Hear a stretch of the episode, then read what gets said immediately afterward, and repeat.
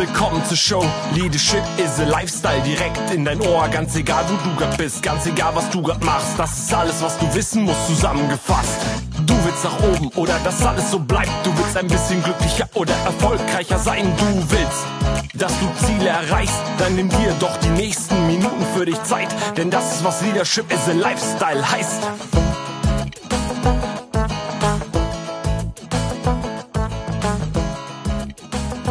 Vor einiger Zeit ist mir die Frage gestellt worden, sag mal Regina, wie wird man Führungskraft? Bin ich überhaupt ein Typ für eine Führungskraft? Kann ich das lernen, Führungskraft zu werden? Woran erkenne ich, dass ich gegebenenfalls eine Führungskraft sein kann? Also zunächst mal, du kannst schon vieles lernen. Du kannst Führungskompetenzen lernen, du kannst Methoden lernen, du kannst dir Dinge vornehmen, die in der Führung wichtig sind und du kannst auch, ich behaupte mal, jeder ist in der Lage, zu einer durchschnittlichen Führungskraft zu werden. Meine persönliche Meinung ist so richtig, richtig gute Führungskräfte, die haben das im Blut, die haben das in ihrer Persönlichkeit. Was sind denn richtig gute Führungskräfte? Also meine persönliche Meinung dazu ist, eine richtig gute Führungskraft hat eine gewisse Stärke, eine gewisse Resilienz, eine Widerstandskraft und lässt sich nicht bei jedem bisschen umhauen. Zum Beispiel jetzt gerade in dieser Zeit kannst du feststellen, wer ist eine gute Führungskraft und wer nicht. Wer verkriecht sich unter der Teppichkante und wer steht wirklich mit beiden Beinen im Leben, geht vor sein Team, ist offen und ehrlich mit seinem Team und ja, überlegt sich Alternativen, Innovationen, überlegt sich Themen, wie er diese Krise durchstehen kann und packt es auch an und setzt auch um. Also eine richtig, richtig gute Führungskraft hat eine gesunde Resilienz, hat einen starken Selbstwert. Sie ist sich selbst etwas wert. Nur wenn du dir etwas wert bist, kannst du andere Menschen auch schätzen, kannst du andere Menschen auch wertschätzen und andere Menschen auch führen. Und du weißt das vielleicht, wem folgen wir denn? Wir folgen doch keinen schwachen Menschen. Wir folgen starken Menschen, weil wir erwarten, dass sie uns zum Ziel führen dass sie uns helfen, ein gewisses Ergebnis zu erreichen, dass sie sich auch durchsetzen. Wie ist es denn in den, sag mal, Unternehmen, in den Konzernen? Ich selber war jahrelang Führungskraft in einem Konzern. Du musst dich manchmal vor deine Mannschaft stellen. Du musst deine Mannschaft schützen. Du musst dein Produkt schützen. Du musst für dein Projekt kämpfen. Du musst versuchen, Gelder zu bekommen für dein Projekt. Du musst dafür kämpfen, dass dein Projekt auch weitergeführt wird, wenn mal die Gelder knapp werden. Du musst für den einen oder anderen Mitarbeiter kämpfen, wenn es Geld knapp wird und wenn es um Entlassungen geht. Also du musst schon eine gewisse Stärke haben. Und diese Stärke kannst du natürlich auch ein Stück weit lernen. Du kannst viel für dich selber tun, damit du irgendwann mal diese Stärke gewinnst. Nur ich sag mal, diese, diese grundsätzliche Widerstandskraft, diese Resilienzfähigkeit, diese Fähigkeit, auch mit sich in, in schwierigen Situationen gut umzugehen, ich sag mal, die ist in dir. Die, aus meiner Sicht kannst du die nicht lernen. Du kannst zwar Methoden anwenden, du kannst zwar gewisse Dinge tun, damit du stärker wirst. Du kannst das lernen, aber das siehst du ja schon bei manchen Kindern. Es gibt Kinder, die setzen sich durch, die sind stark, die erreichen das, was sie wollen und andere wiederum ziehen sich zurück.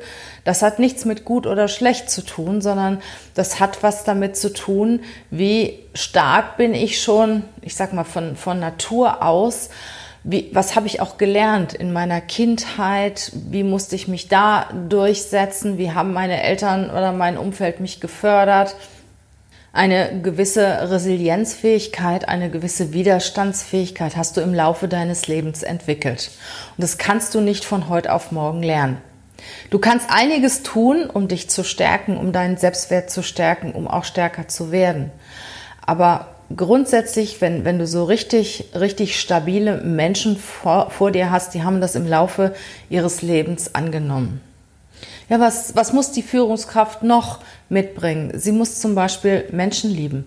Sie muss empathisch sein.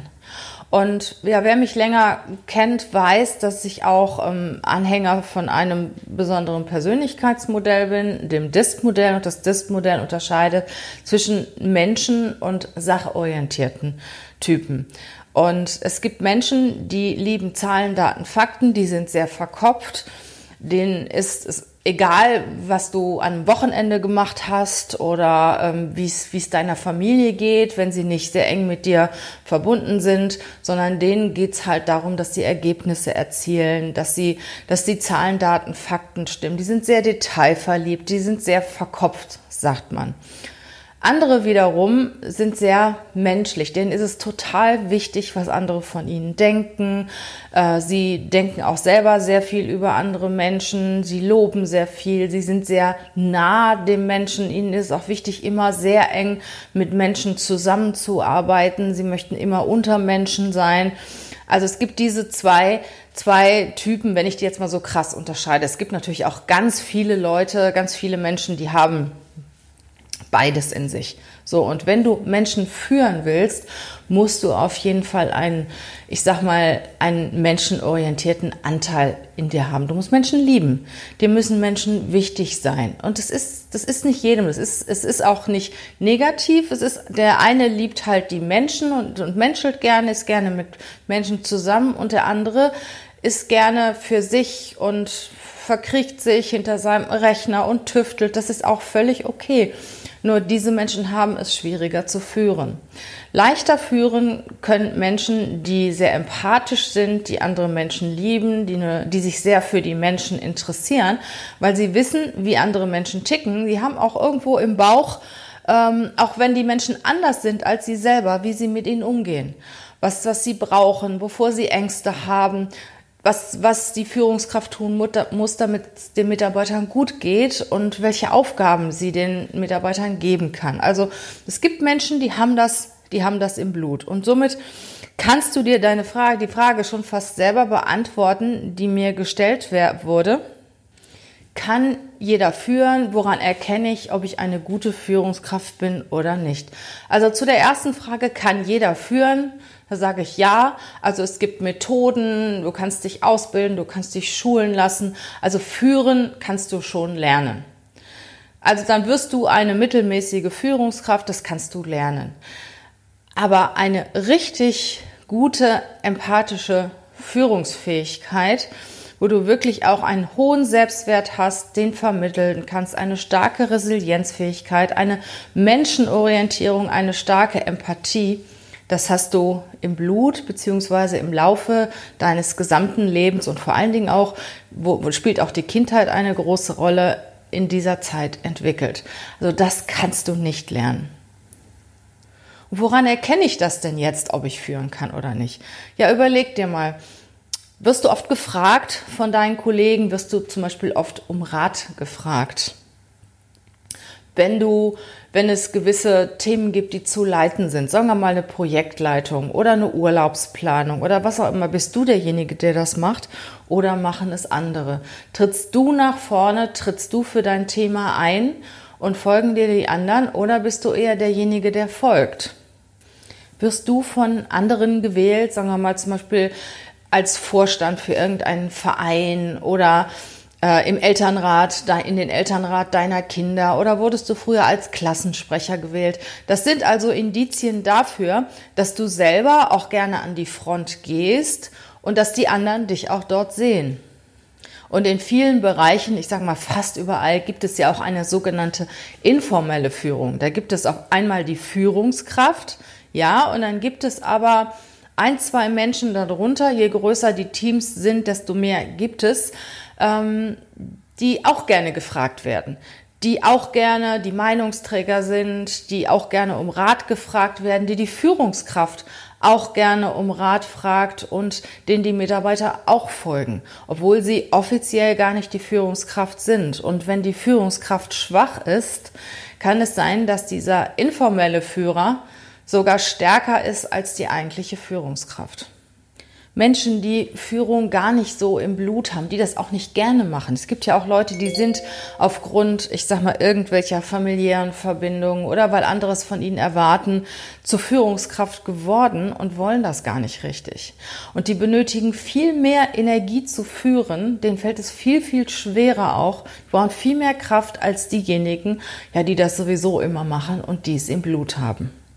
Und dann überleg dir, warum willst du überhaupt Führungskraft werden? Willst du das wirklich, weil du das willst, weil du Menschen liebst, weil du Menschen nach vorne bringen willst, weil du sie weiterentwickeln willst? Weil du Verantwortung übernehmen willst oder weil man es von dir erwartet oder weil Führung der einzige Weg ist, Karriere zu machen. Das höre ich auch sehr oft. Naja, was soll ich denn anderes machen? Es gibt ja keinen anderen Karriereweg. Und da muss ich sagen, es gibt schon einen anderen Karriereweg. Mittlerweile sind in vielen Unternehmen Experten genauso geschätzt wie Führungskräfte. Sie liegen vom Gehalt mindestens genauso hoch und haben eine entsprechende Parallellaufbahn, indem sie ihr Expertenwissen auch erweitern und stärken können. Also es muss nicht immer Führung sein. Und wenn du das Gefühl hast, ja, ich bin es, ich wollte das immer, ich liebe Menschen, äh, ich möchte Menschen nach vorne bringen, ich möchte mit Menschen Ziele erreichen, dann bist du vielleicht richtig als Führungskraft. Und wenn du sagst, naja, also ich, ich möchte eher an der Front arbeiten, ich, ich möchte ein Produkt nach vorne bringen, äh, ich möchte gerne etwas entwickeln, ich bin so eher der Experte, dann ist wahrscheinlich die Expertenlaufbahn das Bessere für dich. Und tu immer das, ja, was, was dich anzieht und was, was auch dein Unterbewusstsein will, was, ja, was, was dich eher reizt und mach nicht etwas, was andere von dir erwarten oder nur um Karriere zu machen, weil das kostet dich viel mehr Kraft und viel mehr Energie. Und das Gleiche ist auch, wenn du als Führungskraft andere zur Führungskraft machen möchtest. Schau dir diese Person an. Nicht der beste Verkäufer ist der beste Vertriebsleiter. Nicht der beste Personalentwickler oder Recruiter ist der beste Personalleiter. Schau dir den Menschen dahinter an, nicht nur die Aufgaben, die er erledigt. Meistens sind diejenigen, die ihre Aufgaben sehr gut erledigen und die ihre Aufgaben lieben, eher auch sachorientierter und ähm, im Expertentum zu sehen. Und denk immer daran, Führung ist nicht immer heile Welt. Führung heißt nicht immer viel Geld verdienen, Ansehen zu haben, vorne zu stehen, sondern Führung heißt auch Verantwortung zu übernehmen, den Kopf hinzuhalten für deine Mitarbeiter. Führung ist auch manchmal richtig anstrengend, mit schwierigen Menschen umzugehen, mit schwierigen Mitarbeitern umzugehen, für sich, sich für deine Mitarbeiter einzusetzen, Mut zu haben, auch zu deinem Chef zu gehen und für gewisse Dinge halt ja den Kopf hinzuhalten. Bist du das? Kannst du das? Findest du das gut? Findest du das okay? Dann bist du als Führungskraft richtig. Möchtest du lieber in Ruhe gelassen werden, deine Aufgaben erledigen, deine Aufgaben gut und gerne machen, dann bist du eher der Experte. Das, was ich dir jetzt erzählt habe, ist meine persönliche Meinung, die ich aufgrund meiner jahrelangen Erfahrung entwickelt habe. Ich weiß, dass es auch andere Meinungen gibt. Nimm das an, was dir am, ja, am stimmig, für dich am stimmigsten klingt, wo du auch Ja sagen kannst und geh deinen Weg.